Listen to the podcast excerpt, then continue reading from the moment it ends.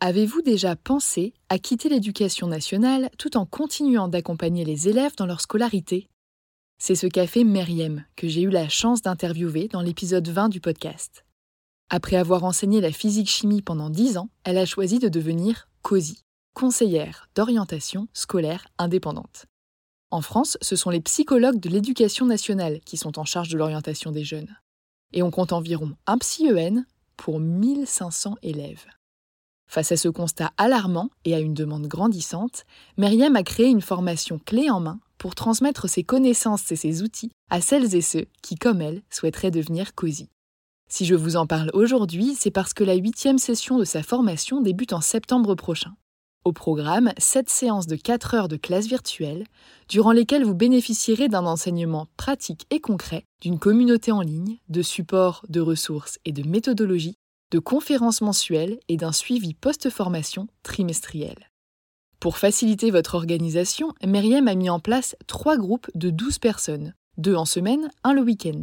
À vous de choisir celui qui s'intégrera le mieux à votre quotidien. Ces trois dernières années, Myriam a permis à près de 200 personnes de devenir COSI.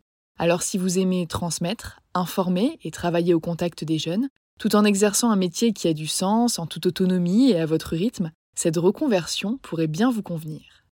Pour en savoir plus, rendez-vous sur son site internet meriemdraman.com et prenez le temps de répondre au quiz L'activité de COSI est-elle faite pour vous? Vous êtes toujours là? Profitez de 5% de réduction sur la formation de Meriem grâce au code AJP5. Et maintenant, place à l'épisode.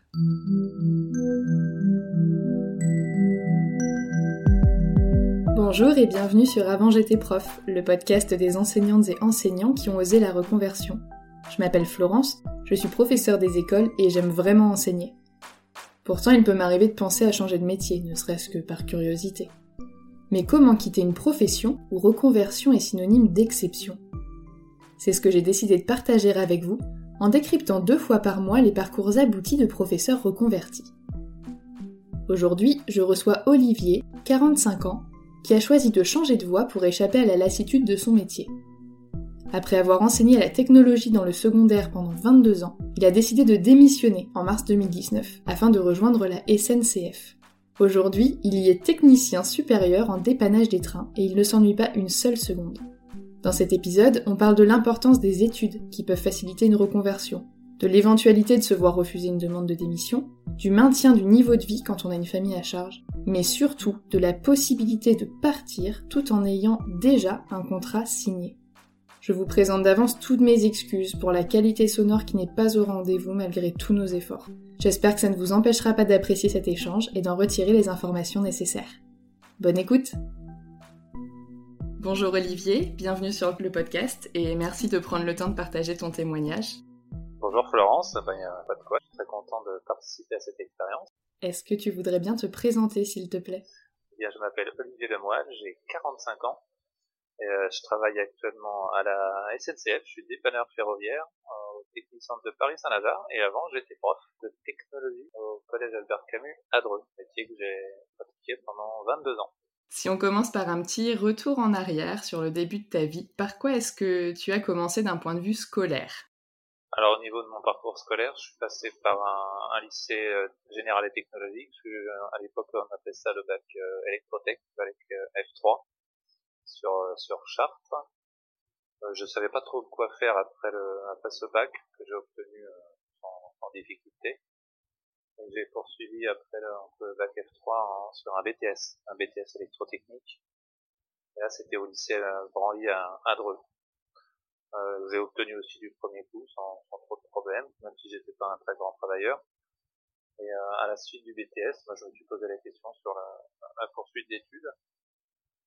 La plupart de ceux qui étaient avec moi en BTS sont, sont directement rentrés dans la vie active. Et à l'époque, euh, ma, ma, ma, copine de l'époque est devenue ma femme après. Euh, elle se destinait à aller dans l'enseignement, elle savait très bien qu'elle voudrait devenir professeur des écoles.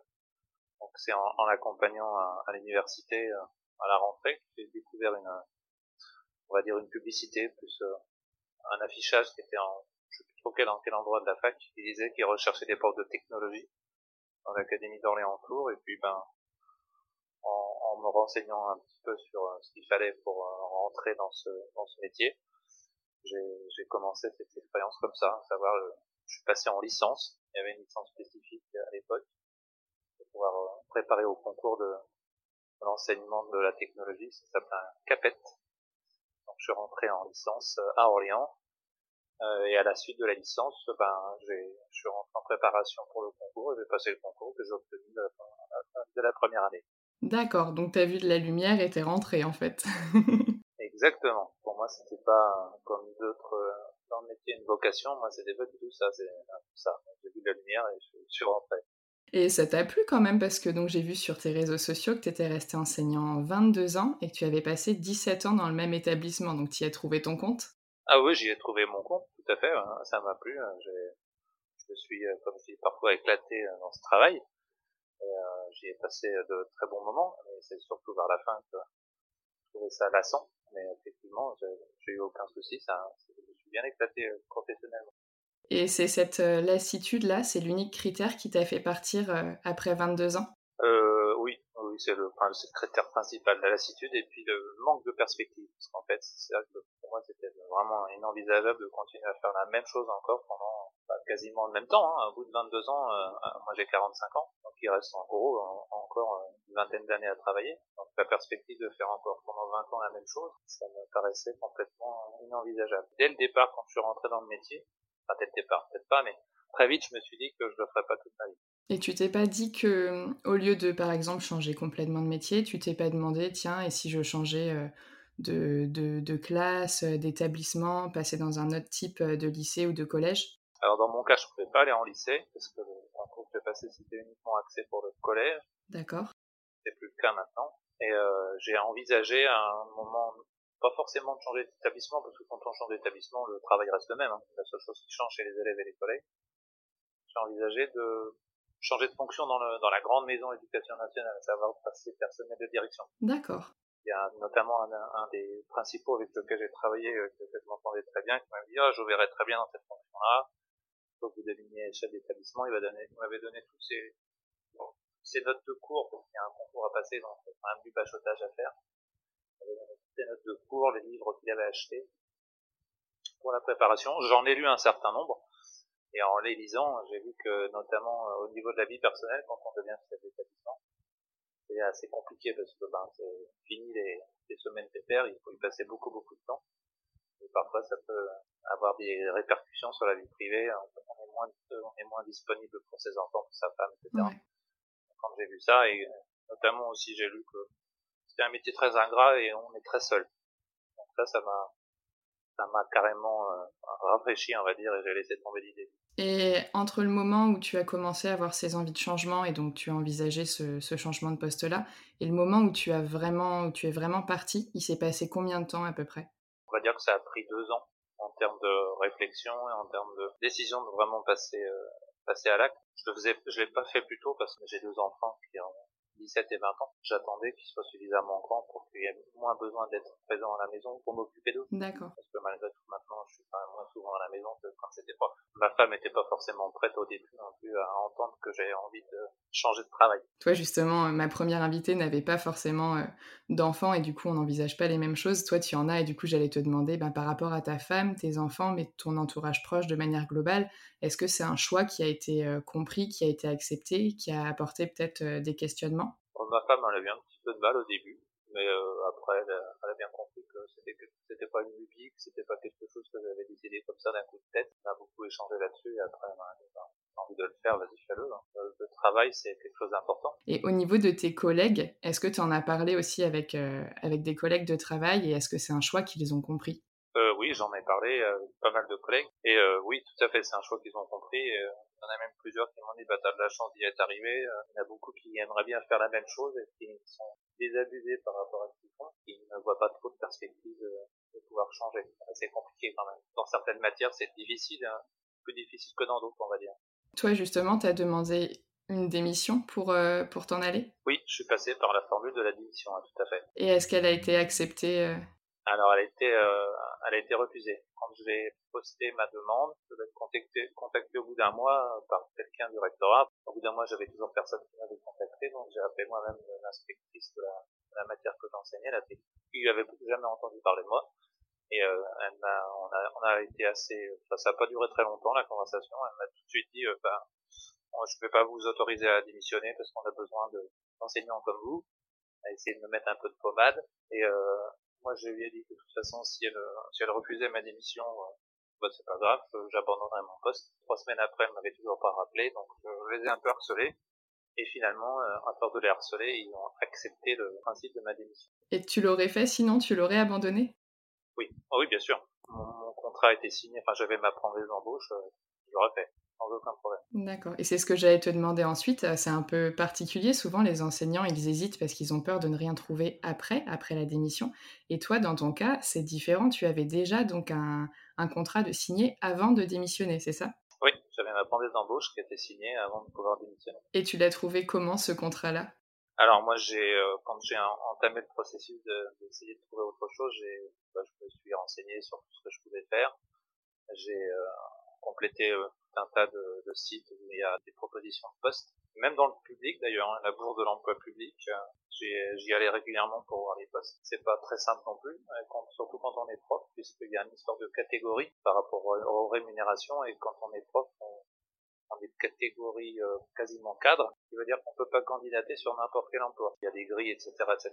Notamment, j'avais trouvé un poste à la préfecture de Chartres. J'avais été en contact avec la personne qui faisait le recrutement. Je m'avait dit, bah, il n'y a pas de problème, votre profil m'intéresse, mais je ne vais pas pouvoir vous prendre parce que je ne vais pas pouvoir vous payer à la hauteur de ce que vous allez vouloir. Donc, euh, j'ai complété tout un tas de, réseaux sociaux euh, professionnels. j'ai dû faire un CV, etc., etc. Et euh, j'ai candidaté sur le site de la SNCF, SNCF recrutement, ça c'était au mois de juin.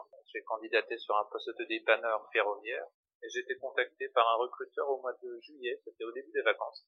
Et on a échangé, euh, c'était assez rigolo d'ailleurs, j'étais sur la plage à ce moment-là. On a eu un espèce d'entretien d'embauche qui a duré une demi-heure, entre le bruit des mouettes et puis le, le recruteur de la SNCF.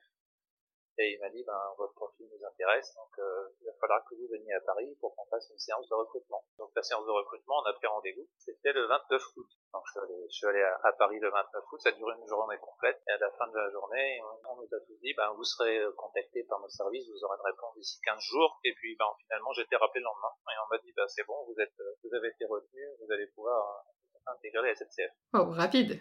très rapide. ça s'était plutôt bien passé la journée de recrutement. J'avais eu un bon feeling avec euh, une des personnes qui était là pendant le recrutement, qui est devenue mon chef de travail après.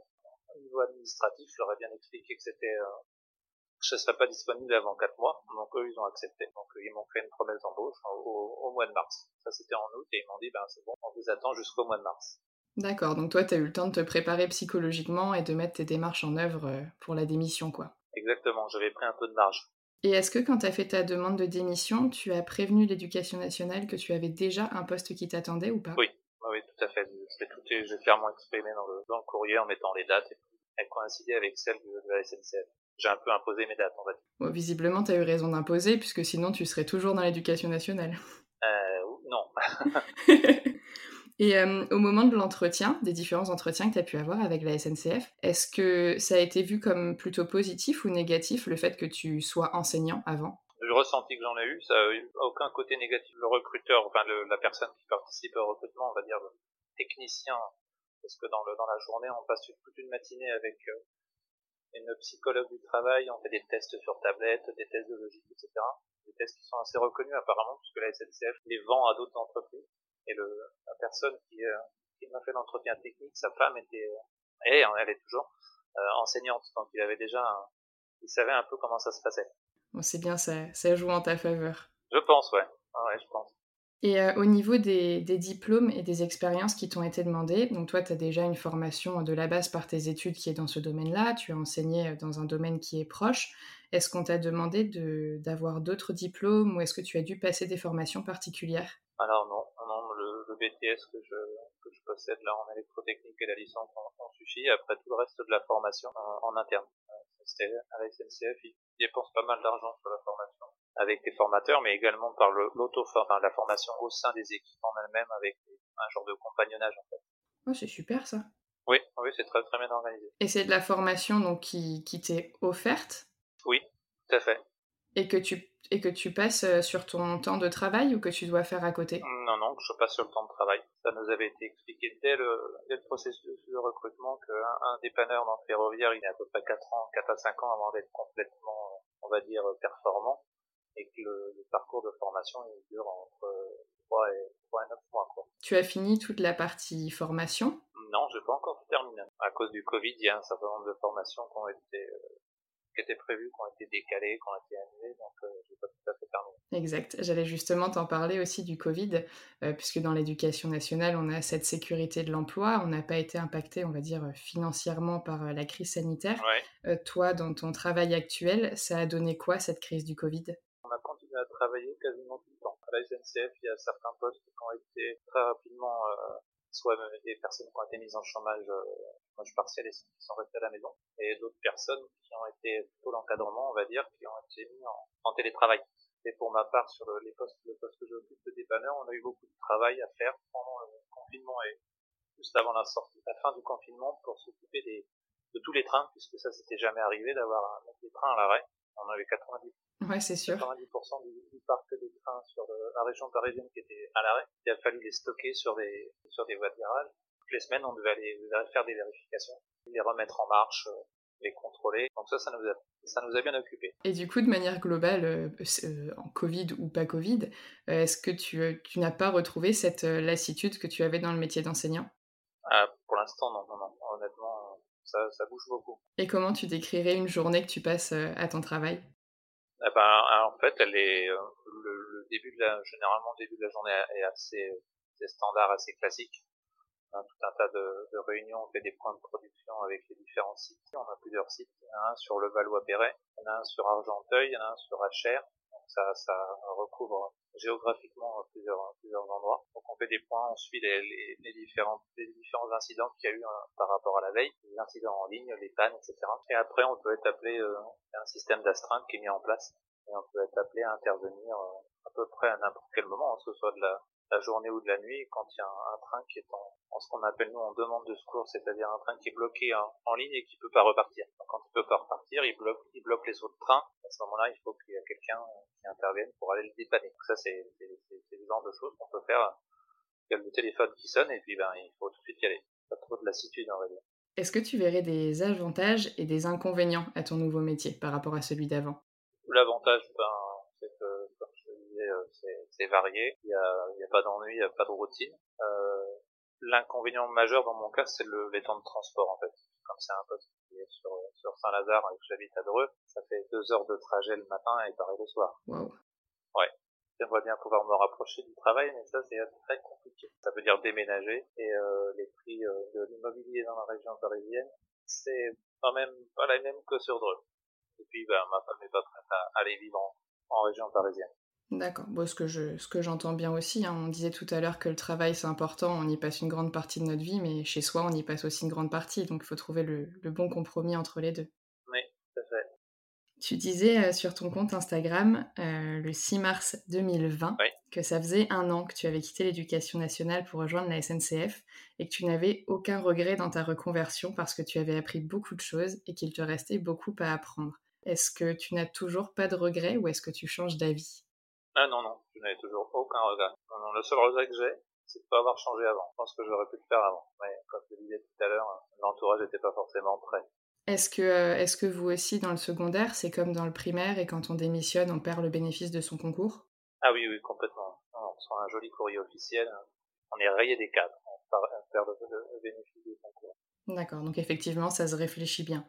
Euh, est-ce que tu as... Donc là, c'est un CDI que tu as comme contrat? Oui, à l'époque où je suis rentré à la SNCF, il y avait encore le, le double système du statut de cheminot et puis des, des gens embauchés sous CDI, ce qu'on appelle chez nous les contractuels. Maintenant, c'est réglé depuis le 1er janvier, il n'y a plus que des contractuels. Le, le statut de cheminot n'existe plus pour ceux qui veulent rentrer dans la grande maison. D'accord. Et dans mon cas, comme j'avais plus de, je crois que ça devait être 30 ans, au-delà de 30 ans, de toute façon, automatiquement, on est, à l'époque où je suis rentré, on ne pouvait pas prétendre être cheminot, c'était automatiquement un statut contractuel. Donc je suis sur, je suis sur un, un, un, CDI. Du coup, tu retrouves cette sécurité de l'emploi. Est-ce que c'était un critère pour toi en changeant? Oui, je n'aurais pas, je serais pas risqué à démissionner sans, sans avoir un CDI. Je l'aurais pas fait par exemple pour un CDD. J'imagine que ta compagne, c'est aussi peut-être ce qui l'a sécurisé à accepter ton choix, que tu aies un CDI en vue? Oui, oui, tout à fait. Euh, tout à l'heure, je parlais du, du fait d'avoir recherché un certain nombre de postes. Il y a également le, le critère financier, hein, parce que quand on, enseignant, on se plaint souvent de ne pas être suffisamment payé. Et quand on regarde les, les annonces d'emploi, on se rend compte que c'est pas si mal que ça en fait dans les recherches que j'ai faites, il y a, des postes que j'ai pas retenus parce que c'était pas la rémunération n'était pas suffisante. De mon côté, la SNCF, j'ai pu négocier mon salaire. Oui, c'est chose qu'on ne peut pas faire partout.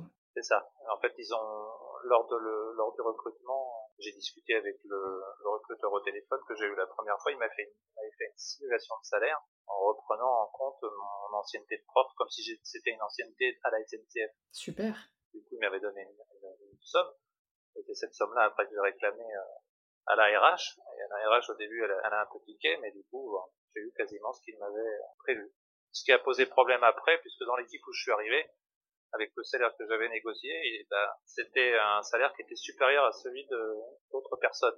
Qui a posé problème euh, aux collègues? Aux collègues, oui. Parce que moi, enfin, au niveau euh, financier, je pas de tabou. Quand on m'a posé la question, ben, euh, tu vas gagner combien? Tu as réussi à avoir combien? Je l'ai dit. Et puis après, ben, il y a la rumeur, quoi. Tout le monde en parle.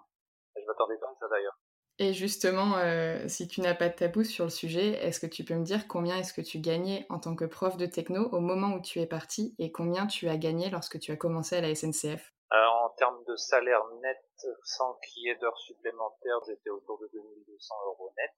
Et c'est ce que j'ai obtenu en rentrant à la SNCF. D'accord. Après, il y a toutes les, il y a tous les éléments variables. Par exemple, quand on travaille de nuit, c'est payé davantage. Il y a des primes d'astreinte, etc., etc. En termes de salaire net, j'ai pas perdu. D'accord. Oui, donc au niveau de ton, tout ce qui est ton niveau de vie, euh, tu peux garder un petit peu le même rythme, quoi. Oui. Il y a l'argent qui est important pour subvenir aux besoins de sa famille, mais il y a aussi le temps. Et j'allais te demander, au niveau de la quantité de travail hebdomadaire, est-ce que tu as une durée fixe de travail hebdomadaire, type un 35 heures, ou est-ce que comme ça dépend euh, des, des pannes, etc., est-ce que ton, ton travail hebdomadaire, il change euh, chaque semaine? Non, c'est un temps de travail qui est fixe. Euh, il y a juste les, quand a les sorties d'astreinte, c'est des heures supplémentaires. On commence le matin à, 8h et puis on finit à 15h, 15h45. Et au niveau des vacances, euh, donc en tant que professeur au collège, tu devais avoir quelque chose comme 15 semaines de vacances, il me semble. Mm-hmm. Ça doit être à peu près comme nous. Est-ce que tu, je, je pense pas, mais est-ce que tu as autant de vacances aujourd'hui à la SNCF ah non, j'en ai beaucoup. Hein. Euh, j'ai 8 semaines, donc moi ça me Et est-ce que tu peux les placer quand ça t'arrange ou est-ce que tu as des créneaux euh, qui sont imposés? Non, ça, après c'est des, des, accords qu'on a au sein de l'équipe. Est-ce que, euh, donc tu as un petit peu moins de, de, vacances en termes de quantité, mais est-ce que tu dirais que tu as la sensation d'en avoir plus, dans le sens où j'imagine que maintenant, pendant tes vacances, tu n'as pas de, de, travail à fournir? Ah ça c'est un vrai bonheur. Quand je suis en vacances, je suis en vacances, je pense pas au travail, j'ai pas de travail à fournir. C'est vraiment du temps libre. Et à partir, c'est, au quotidien, c'est la même chose. Hein. Quand on quitte le travail, on n'a plus rien à faire. Euh, on pense plus au travail. Il n'y a plus de, il y a plus de, de, stress par rapport à ça. La journée est finie et puis elle est vraiment finie. J'imagine que ça doit faire du bien. ça fait un bien fou. Ça fait bizarre. Ouais, ben c'est ce que j'allais dire justement. T'as une, as une grande liberté, t'as plein de temps libre et t'as plus de choses à penser par rapport au boulot. Et ça, ça fait bizarre dans quel sens pour toi? Au début, ça m'a fait bizarre bah, de se dire ça y est, la journée est terminée, j'ai plus rien à, j'ai plus rien à faire. J'ai plus besoin de me remettre euh, au bureau, à l'ordinateur, rien à préparer. Ça m'a fait bizarre, mais c'était un, un, sentiment bien, bien agréable. Est-ce que tu aurais des conseils à donner pour celles et ceux qui hésitent, comme certains collègues avec qui tu as pu parler quand toi tu as fait ton choix, qui hésitent à sauter le pas, euh, qui, qui, ont peur, qui appréhendent? Qu'est-ce que tu pourrais leur, euh, leur conseiller? Ah, c'est pas facile comme question je pense qu'il faut, il faut y aller, quoi. Enfin, il faut, c'est, facile à dire hein, quand, on y a, quand on y est parvenu.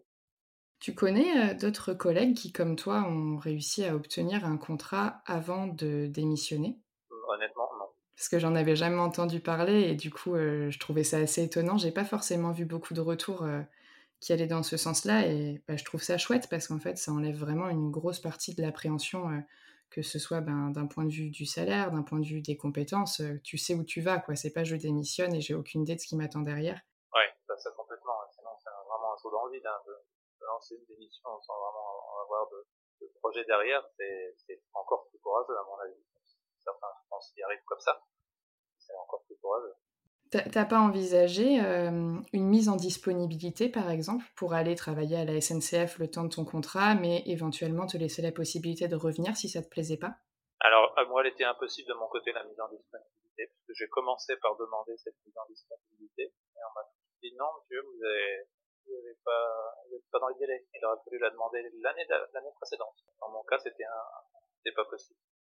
Sinon, euh, ça aurait, été, ça aurait été une bonne solution, effectivement. Ouais, bah ça laisse une porte, euh, une porte de sortie au cas où, quoi. Exactement. Je vais te demander de compléter une phrase pour terminer ce podcast, qui est la suivante.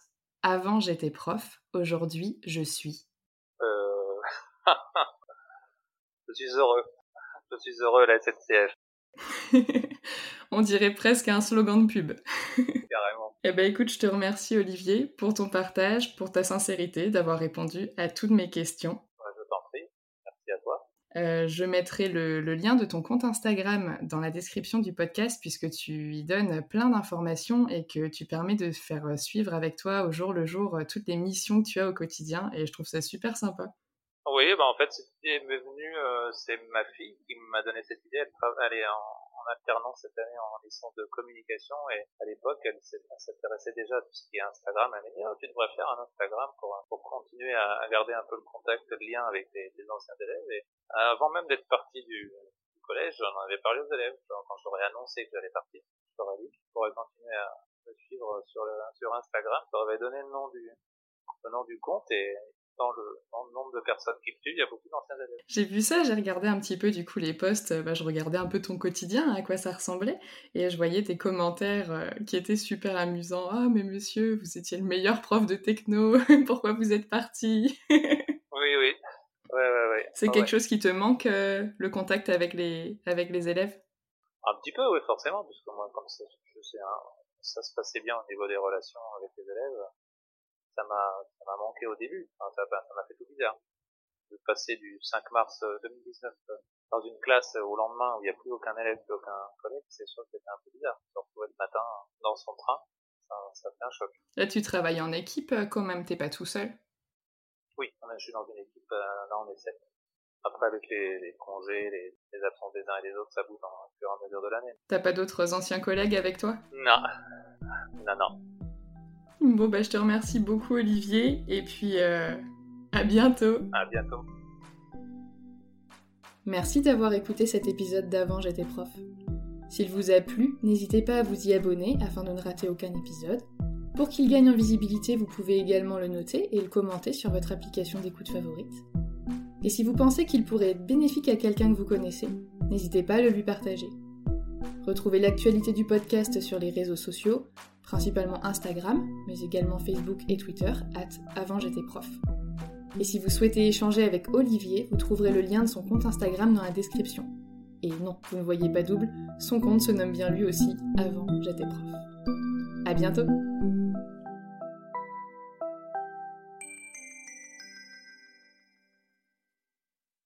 Tu veux créer un podcast mais tu ne sais pas par où commencer Je pense qu'on a ce qu'il te faut. Notre programme 30 jours pour créer ton podcast répond à toutes tes problématiques. La conception de ton projet, le format de ton podcast, les visuels, le titre, l'enregistrement, le matériel, l'hébergeur, le montage, la communication, tout est réuni en un seul endroit pour faciliter le lancement de ton podcast.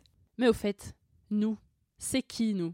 Moi, c'est Florence, créatrice et hôte du podcast Avant j'étais prof. Et moi, c'est Solène, créatrice et hôte du podcast Friendship.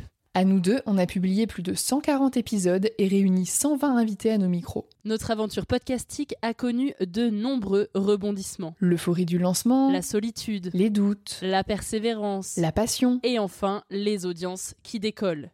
Au fil des années, nous avons affiné notre expertise. Et aujourd'hui, nous te dévoilons toutes nos techniques pour créer ton podcast en toute sérénité. Alors, n'attends plus pour faire entendre ta voix. Rejoins-nous dès maintenant sur formationpodcast.podia.com et le podcast n'aura plus aucun secret pour toi.